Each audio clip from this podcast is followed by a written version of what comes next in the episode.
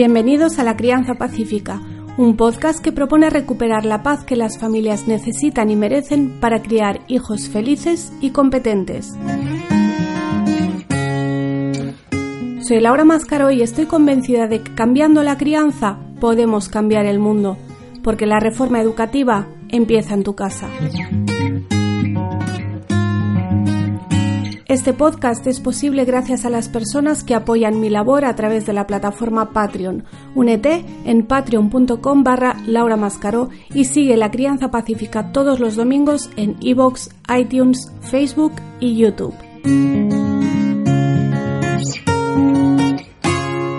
Bienvenidos al episodio número 48 de La Crianza Pacífica. Una de las preguntas que más me hacéis es ¿Qué hacer cuando tu pareja no comparte tu estilo de crianza? Que obviamente lo ideal sería hablarlo antes y ponerse de acuerdo, pero lo cierto es que antes de tener hijos no tenemos ni idea. El episodio de hoy está patrocinado por teagonvideo.com, una empresa familiar dedicada a la producción audiovisual para profesionales independientes, pequeñas empresas y familias. Su catálogo de servicios va desde la producción de vídeos promocionales a la grabación de eventos, la realización de documentales por encargo y los vídeos de recuerdos familiares ideales para regalar en fechas señaladas. Teagonvideo.com ofrece vídeos profesionales al alcance de tu bolsillo. Y si quieres hacer un podcast, también te lo editan como el que estás escuchando ahora. Y antes de empezar te quiero pedir, como cada semana, que saques un pantallazo para que veamos dónde estás escuchando el podcast, compártelo en Instagram o en otras redes sociales y etiquétame con laurecas78.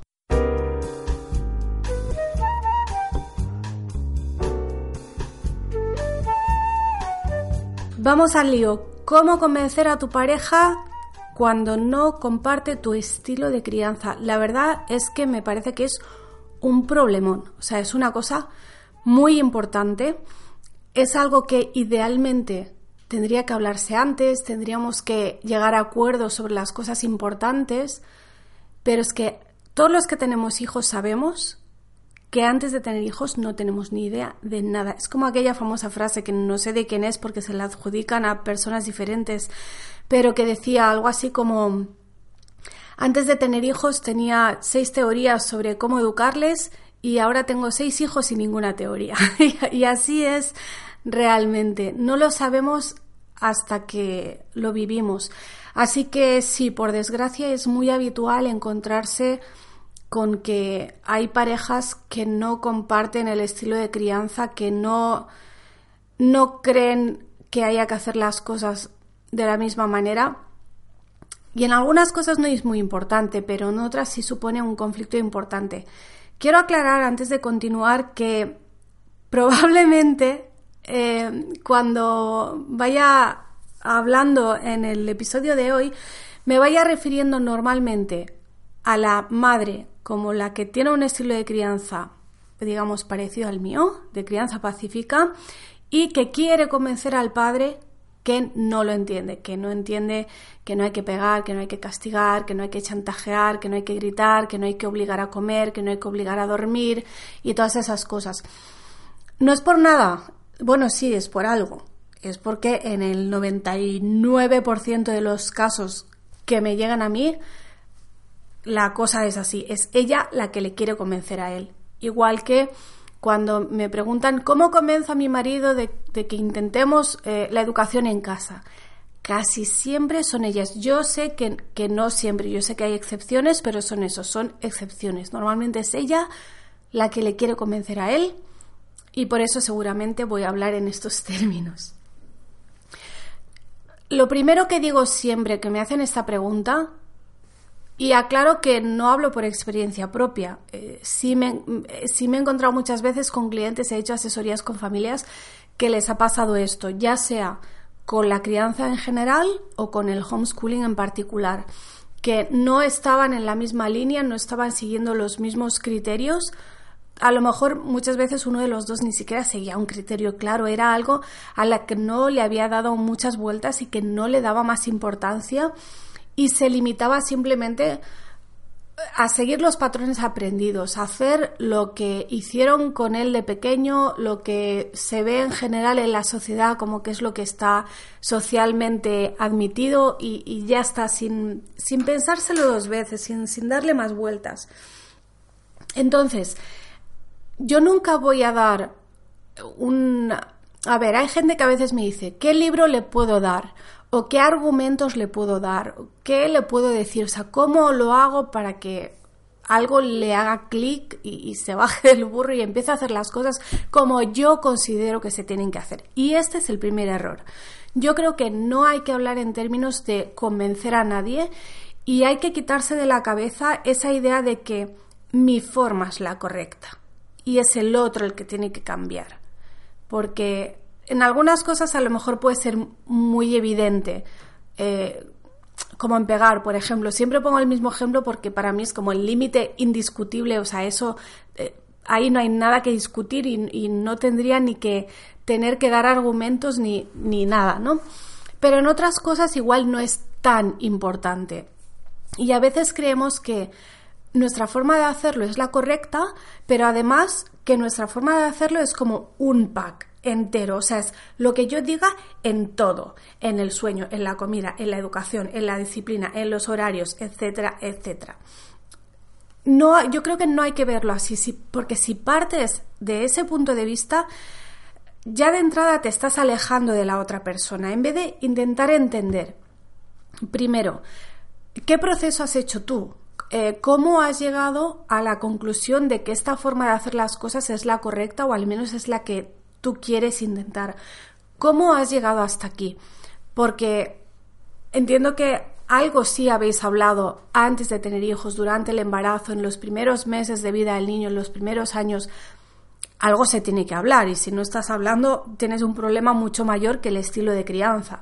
Entonces, ¿qué ha pasado para que tú a partir de cierto momento tengas tan claro que hay una forma eh, de hacer las cosas que es la mejor?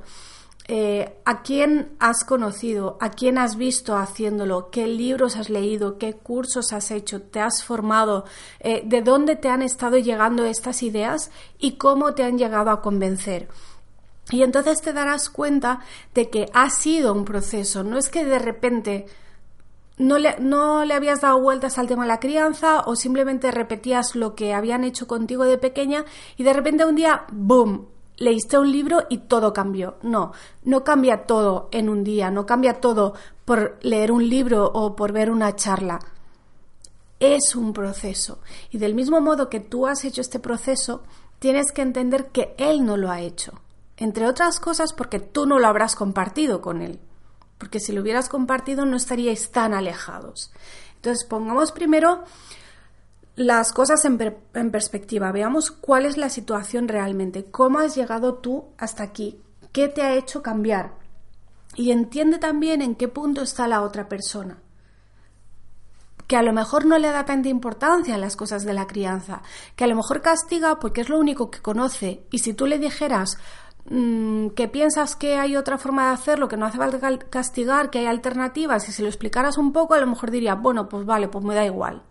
Como si me dices lo contrario, que hay que pegar más a menudo, porque hay gente que es así, que a los temas de crianza no les presta atención, no les da mucha importancia y cualquier cosa que le digas igual le viene bien. Así que bueno, puedes intentarlo, pero tienes que entender en qué punto está esa persona, qué relación tiene con la crianza y cómo fue su propia crianza. Y eso es importantísimo, porque cuando Normalmente cuando tenemos hijos yo creo que todos tendemos a repetir lo que nosotros hemos vivido. Esto es por dos cosas. Uno, porque como es lo que hemos vivido, probablemente pensemos que es la única forma de hacerlo. Yo recuerdo que yo, yo creo que tenía 10 o 12 años cuando supe que había niños que les pegaban. Para mí era inconcebible, era una cosa de novela de Charles Dickens y de película, pero no era una cosa que pasaba en la vida real a niños reales que yo conocía y tenía 10 o 12 años cuando me enteré. Entonces creo que todos eh, de pequeños vivimos en una especie de burbuja y creemos que como nos crían a nosotros es como se cría todo el mundo, ¿no? Y que todos los padres son más o menos iguales. Entonces lo normal es que cuando tenemos hijos repitamos eso, porque es lo que conocemos y porque en temas de crianza es verdad que cada vez hay más conciencia y más gente que se informa y que se forma, pero no es, no es una, un tema que habitualmente la gente diga, ay, tengo que aprender de esto.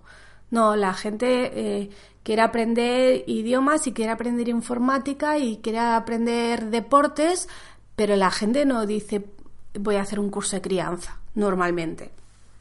Entonces, repetimos lo que conocemos, pero además cuando se, nos, cuando se nos pide que cambiemos esa forma de hacerlo, en el fondo se nos está pidiendo que reconozcamos que nuestros padres no lo hicieron bien, que se equivocaron, con su mejor intención probablemente, pero que hay una forma mejor de hacerlo. Y eso es algo muy, muy difícil de asumir, de aceptar y de reconocer. De pronto decir, mis padres me pegaban y de pronto decir, eso no está bien y yo no la voy a hacer, es como, es como simbólicamente, metafóricamente, darle una bofetada a tus padres y decir, mira mamá, lo que tú hiciste en el fondo yo creo que no está bien. No, no lo vas a verbalizar así, pero en el fondo sientes que ese es el mensaje que les das que le estás dando a tus padres y es un mensaje muy difícil de transmitir. Uno siempre quiere pensar, bueno, a mí me pegaban y no salí tan mal, entonces si yo pego a mis hijos, pues mis hijos ya espabilarán y estarán bien. Porque claro, los humanos nos sobreponemos a casi todo y, y los niños se acostumbran a todo. Y si les pegas a diario se acostumbran, y si les humillas, y si les gritas, y si nunca les dejas elegir, y si no les dejas expresarse, por supuesto que se acostumbran, y por supuesto que mejor o peor se sobreponen, porque el ser humano tiene mucho aguante y mucha capacidad de salir adelante, pero eso no significa que esté bien repetir esas formas. Entonces, ¿yo qué haría? O más bien, ¿qué no haría? Lo que no haría es tratar de convencer porque no, es, no, es, no se trata de tener un debate racional con argumentos que se puede, porque hay argumentos a favor de la crianza pacífica, hay argumentos, hay estudios eh, psicológicos, científicos que demuestran que esto es mejor. Pero en el fondo hay todo este, em, toda esta mochila que lleva cada uno de cómo fue su propia crianza, de cómo lo vivió, de cómo eh, no quiere en el fondo cortar con esa forma de hacer las cosas. Entonces es muy, muy complicado convencer solo con argumentos. Yo lo primero que haría es dar ejemplo. Si tú ya has hecho todo un proceso y has aprendido otra forma de hacer las cosas, empieza por hacer lo que depende de ti. O sea, ve cambiando cositas. No hace falta que lo cambies todo de hoy para mañana. Eso la otra persona no lo va a entender o difícilmente lo va a entender. Entonces, ve cambiando cositas. Empieza a hablar de otra forma con tus hijos y también con tu pareja. Cambia cosas eh, pequeñitas. No te digo que de repente le des libertad al niño para que coma lo que quiera y se acueste cuando quiera. Eso igual sería un conflicto familiar importante.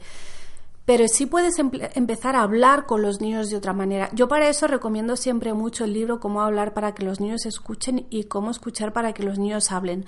Porque es un libro eh, muy práctico, da muchos ejemplos de en esta situación qué opciones tenemos y qué opciones son mejores que otras. Y te, da unas pautas muy prácticas. Aparte de toda la teoría que puedes entender y demás, pero luego el llevar esas teorías a la práctica es lo que a la gente le suele costar más. Entonces yo por eso recomiendo este libro porque este va directamente a la práctica. Entonces simplemente tienes que tirar del libro y decir, vale, el libro decía que cuando pasara esto teníamos eh, estas tres opciones y que podíamos hablar así y hacer esto y reaccionar de esta manera. Entonces, si tú vas cambiando esas cosas, em, yo creo que poco a poco va cambiando la relación, va cambiando la relación con los niños y va cambiando la relación con la pareja. Y la pareja va viendo que algo está cambiando. Y lo más probable, casi diría 100% seguro, está cambiando para mejor. Entonces, si, si tu pareja ve que tú tienes otros recursos, que tú de pronto pues ya no estás, ya no gritas, ya no te enfadas tanto, ya no pegas, mm, ya no obligas, ya no hay tantas fricciones con los niños, se irá dando cuenta y poco a poco se irá adaptando. A lo mejor al principio no entenderá qué está pasando o qué es exactamente lo que es diferente, pero verá que algo está cambiando a mejor. Importantísimo, la comunicación es muy importante, tanto con la pareja como con los hijos. Y para eso aquí voy a recomendar otro libro que es Los cinco lenguajes del humor de Gary Chapman.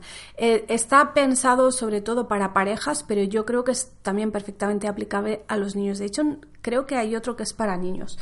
Mm, además hay un test que podéis hacer online. No sé si está en español, pero en inglés seguro. Es un test gratuito que está en su web, donde eh, te va, bueno, pues el tipo test, típico test que te va preguntando qué harías en esta situación y al final te dice cuáles son tus principales lenguajes del amor. Entonces, hay gente que necesita que se le verbalicen las cosas. Típica eh, persona que te dice, es que mi pareja nunca me dice que me quiere. ¿Vale? Tú necesitas que te lo verbalice, pero a lo mejor tu pareja tiene otros lenguajes del amor como prioridad y te lo demuestra con actos de servicio hacia ti o con regalos hacia ti. Esto pasa mucho, que que hay gente que dice, sí, me hace muchos regalos, pero nunca me dice que me quiere. Pues tenéis que ver cuál es el lenguaje del amor prioritario para cada uno y adaptar eso. Y saber cómo se expresa el otro y cómo necesita que tú te expreses. Y eso sirve también para los niños. Y luego, por supuesto, lo que haría es acompañar a la pareja en el proceso, o sea, el proceso que tú ya has hecho, que te ha traído hasta aquí, Tienes que ayudarle a que él también lo haga. No pretendas que cambie de hoy para mañana. Hay un ejemplo que pone, creo que es John Holt, hablando de, educación y de cómo, bueno, es, es otro tema, pero la metáfora yo creo que sirve. Y es que él habla de cuando, digamos que un niño en el colegio como que pierde el hilo, ¿no? Y, el colegio es un sistema que te obliga a que todo el mundo avance a la misma velocidad y si te has quedado desconectado, pues lo siento, pero ahí te quedas. Entonces él dice, ¿qué haces cuando una persona se pierde en el bosque? ¿Qué haces? Vuelves hacia atrás hasta donde está esa persona y le acompañas en el camino de salida del bosque para que no se pierda. Pero primero vuelves hacia vuelves hacia atrás. Tú ya habías salido del bosque, pero hay uno que se perdió y se quedó dentro. Entonces tú vuelves atrás, vas hasta donde está esa persona, que es donde estabas tú antes, por cierto, y le acompañas. Y esto es exactamente lo mismo. Tienes que volver a donde está tu pareja, que probablemente es donde tú también estabas antes de tener hijos o incluso cuando tuvisteis a los niños, antes de que tú hicieras todo este proceso, antes de que empezaras a escuchar podcasts como el mío o de que empezaras a leer libros sobre crianza o de que empezaras a ir a, talleres de, de, alternativas al castigo y ese tipo de, de talleres que hay. Entonces, hay que acompañar el proceso con mucha paciencia, con mucho amor, sin imposiciones, sin exigencias, sin precipitarse, porque tampoco es justo para el otro. Es como si de pronto yo decido que vamos a ser vegetarianos. De hoy para mañana, porque yo resulta que llevo meses leyendo y siguiendo cuentas en Instagram y buscando recetas y tal y cual, y he llegado a la conclusión de que esto es lo mejor para la salud, por motivos éticos, por, el medio ambiente y por no sé cuántas cosas más, yo considero que hay que ser vegetariano. Entonces decido que a partir de hoy somos vegetarianos. Eso no es justo para mi pareja y para mis hijos, porque ellos no saben de, de dónde viene esta decisión, o sea, cómo he llegado a este punto. Entonces, obviamente ellos no van a entender y a lo mejor no van a querer y eso va a ser un motivo de discusión, probablemente de incomprensión. Entonces hay que dar tiempo, hay que dar información, hay que dar ejemplo. O sea, no digo que no cambies nada, digo que empieces cambiando cositas poquito a poco. Dar ejemplo y sobre todo respetar el proceso y el ritmo de la otra persona. Ya que hablamos tanto de respetar los ritmos de los niños, pues vamos a respetar también los ritmos de los maridos que no entienden porque ahora está loca, quiere dejar de castigar y quiere hacer no sé qué cosas que ha escuchado no un podcast de otra loca. Entonces, cuando tú das eh, ese tiempo, cuando tú das el ejemplo y tratas a la otra persona con el respeto que merece, también le estás mostrando cómo quieres que trate a los niños. De la misma manera que le pides que trate a los niños con respeto, también le tienes que tratar a él con respeto para que cuando viva eso en sus carnes digo, diga, ostras, esto mola, me gusta más este tipo de relación. A lo mejor no lo pensará así, a lo mejor no sabrá verbalizarlo y no sabrá qué es lo que está cambiando, pero probablemente le va a gustar y poco a poco toda la dinámica familiar va a ir cambiando. Lo que es importante es que el estilo de crianza no sea motivo de desunión. Y si no has escuchado el episodio, no sé qué número es, pero hay un episodio que se titula Abuelas, que es donde rompo una lanza en favor de esas abuelas tan a veces injustamente criticadas, sobre todo por las nueras, porque hacen las cosas de otra manera, sí, pero realmente qué importancia tiene. Hay cosas, vuelvo al ejemplo de pegar, para mí eso no tiene justificación, humillaciones, no, pero hay otras cosas, mm, ¿qué más te da si le da un poco de azúcar? O sea, si el niño no es diabético de verdad, ¿qué más te da si no le da huevos ecológicos? ¿O qué más te da si le malcría, entre comillas, un poquito. También para eso están las abuelas, ¿no? Entonces, igual que ahí yo rompía una lanza a favor de las abuelas, aunque la abuela no haga todo lo que tú crees que debería hacer o cómo crees que deberían hacer las cosas, lo mismo pasa con el padre. Porque al final el niño va a tener una relación personal contigo y una relación personal con su padre. Y son dos cosas independientes, que obviamente es importante no desautorizarse uno al otro, que lo ideal sería tener valores compartidos, tener principios compartidos. Que de esto voy a hablar en otro episodio, porque también me preguntáis mucho cómo es el tema de eh, vivir sin normas y vivir con principios. Eso es fundamental, eso te puede cambiar la vida. Pero claro, para vivir de acuerdo a principios, los principios tienen que ser compartidos. Si, si hay mucha distancia, si es muy diferente, creo que va a ser muy complicado. Pero a veces la distancia también la ponemos nosotras, a veces la distancia también la pone la mujer que ha hecho todo este proceso eh, de crecimiento personal, porque en el fondo es un proceso de crecimiento personal, que ha llegado a la conclusión de que quiere criar eh, sin castigos y respetando al niño y bla, bla, bla, ya sabemos todo eso, pero cree que eso es un bug y que, que nada es negociable. Porque mm, Laura hace esto, entonces yo también voy a hacer esto. No. Tu familia es tu familia y mi familia es mi familia. Y no pasa nada. Yo no pongo horarios de dormir, pero tú a lo mejor sí puedes ponerlos. Y no pasa nada. Y puedes negociar algunas cosas, pero en algunas va a ceder él y en otras vas a tener que ceder tú. No pretendas que cambie de 0 a 100 en un día sobre todo porque es muy injusto cuando tú has hecho un proceso que tu pareja no ha hecho y tienes que saber por qué tú has hecho ese proceso sola. ¿Por qué no te ha querido acompañar o por qué ni siquiera se ha enterado de que tú estabas en ese proceso? No hace falta, yo creo que realmente no hace falta que lo hagamos todo exactamente igual, ni con los padres ni con las abuelas. Por lo pronto, Empieza por lo que sí depende de ti, esas pequeñas cosas del día a día que sí puedes cambiar, que es cómo tratas tú a los demás. Y eso no solo a los hijos, sino también a tu pareja. Si has llegado hasta aquí te lo agradezco inmensamente. Saludo de nuevo a nuestro patrocinador tiagonvideo.com que nos acompañará los próximos meses. Si estás en Instagram puedes seguirme en laureca78 y recuerda que para que este programa sea posible puedes colaborar en iVoox y en Patreon y que puedes seguirnos todos los domingos en iVoox, iTunes y YouTube y además los martes y los jueves episodios extra para mecenas en iVoox y en Patreon. Que tengas una bella y pacífica semana.